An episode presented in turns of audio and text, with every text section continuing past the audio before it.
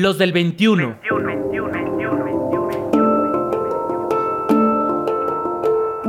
Hombres en movimiento. En movimiento, en movimiento, en movimiento, en movimiento. Rutas para la paz. La violencia en tiempos del COVID-19. Suenan los ladridos de Mastro Piero, fiel acompañante de José Alfredo Cruz Lugo, que como cada semana convoca a una charla íntima con personas de Latinoamérica para hablar sobre el COVID-19 y su impacto en las relaciones interpersonales. Esta vez, la cita cibernética es con dos hombres, uno en Montevideo, Fernando Mendoza, y Luciano Fabri, en Argentina. Triada de latinoamericanos que coinciden en que lo personal es político y que las condiciones de cada país detonan ciertos problemas que ya son evidentes. Por ejemplo, ante el cambio de régimen, Luciano, también conocido como Lucho por los cuates, considera pertinente reflexionar sobre las condiciones en las que quedó su país a la salida de Macri y comparte los efectos de lo que él llama la política criminal en el sector salud.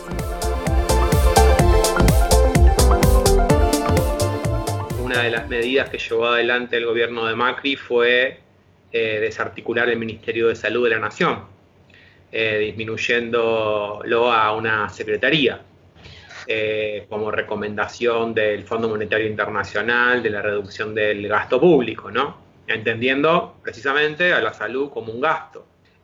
nada más evidente en este contexto donde mercantilizar eh, la salud y dejar librado el acceso a la salud, a la posesión de recursos económicos de manera individual, es una política criminal.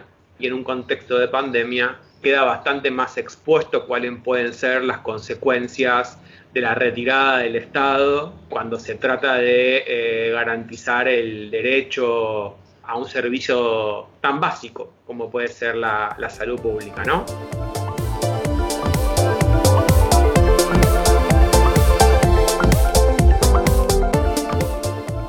Fernando Mendoza comparte los efectos sociales del COVID-19 en su país, Uruguay, que no rebasa los 3 millones y medio de personas.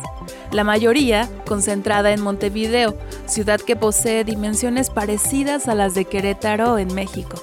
Él reconoce que el coronavirus es un tema importante que está en el foco de atención, pero hoy en día hay uno que le preocupa un poco más, la violencia. Y entonces, bueno, en ese contexto con esos números, tenemos cuatro femicidios en una semana, ¿no? En esa semana que aparece el coronavirus. Este, y tenemos 40.000, encima de 40.000 denuncias por violencia doméstica al año. Entonces, para que vean cómo eh, la dimensión género, violencia en el hogar, este, masculinidades hegemónicas es, es algo que nos preocupa a algunos mucho más que el coronavirus. Entonces, esta, esta situación de encierro eh, ha llevado a que, bueno, hay muchas declaraciones en el sentido de reforzar las medidas de cuidado y de prevención o de detección de situaciones de riesgo de vida en los hogares, tanto así que en esta última semana hubo helicópteros de la policía eh, circulando por las zonas más pobladas pidiendo que la gente este, se quede en su hogar.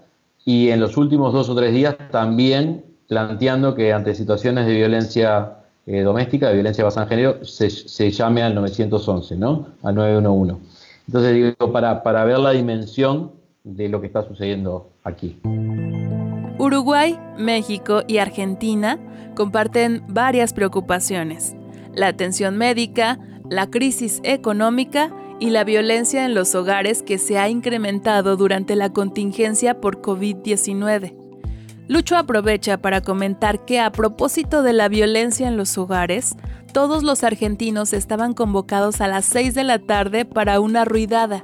El objetivo, salir a los balcones con ollas y sartenes para protestar contra la violencia que se detonó durante las primeras semanas de confinamiento. Pero, ¿por qué se incrementó la violencia en los hogares?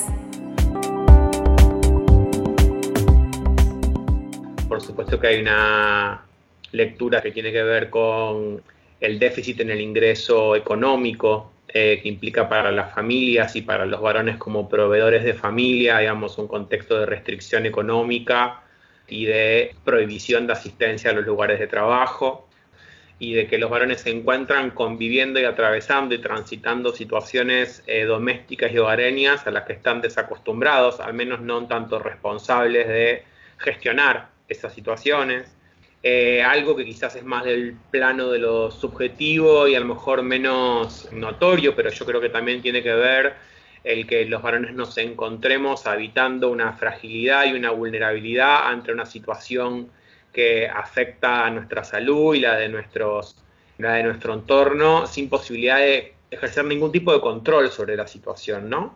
Se cae cualquier pretensión de certeza, eh, de solidez, de control eso también desestabiliza subjetiva y emocionalmente a, estos patrones vinculados a la construcción de la masculinidad.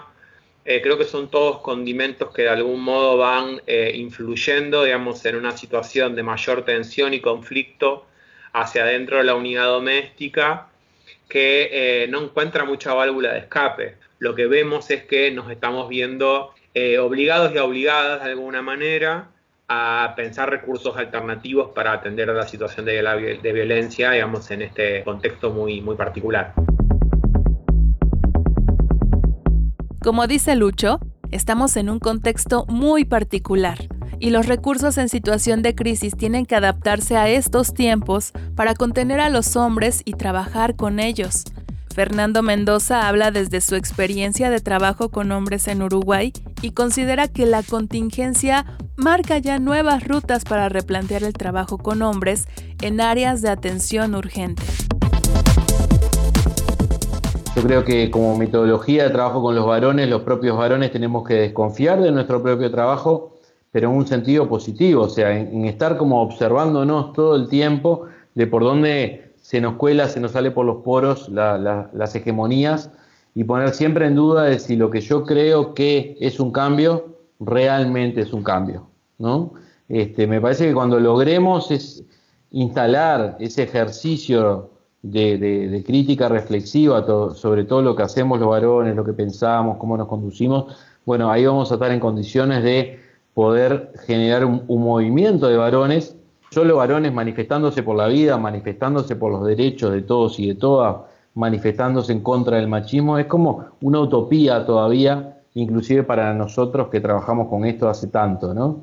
Pero bueno, los cambios culturales este, no, sabemos que no son rápidos, pero es imprescindible ponerle toda la fuerza para que sucedan. Así que bueno, ojalá nos encuentre juntos y, y juntas en esa lucha, ¿no?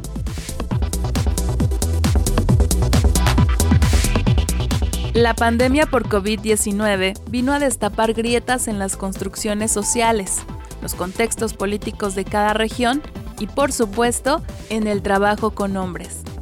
Hoy los procesos históricos dejan ver sus efectos en la sociedad, en cómo se afronta esta crisis.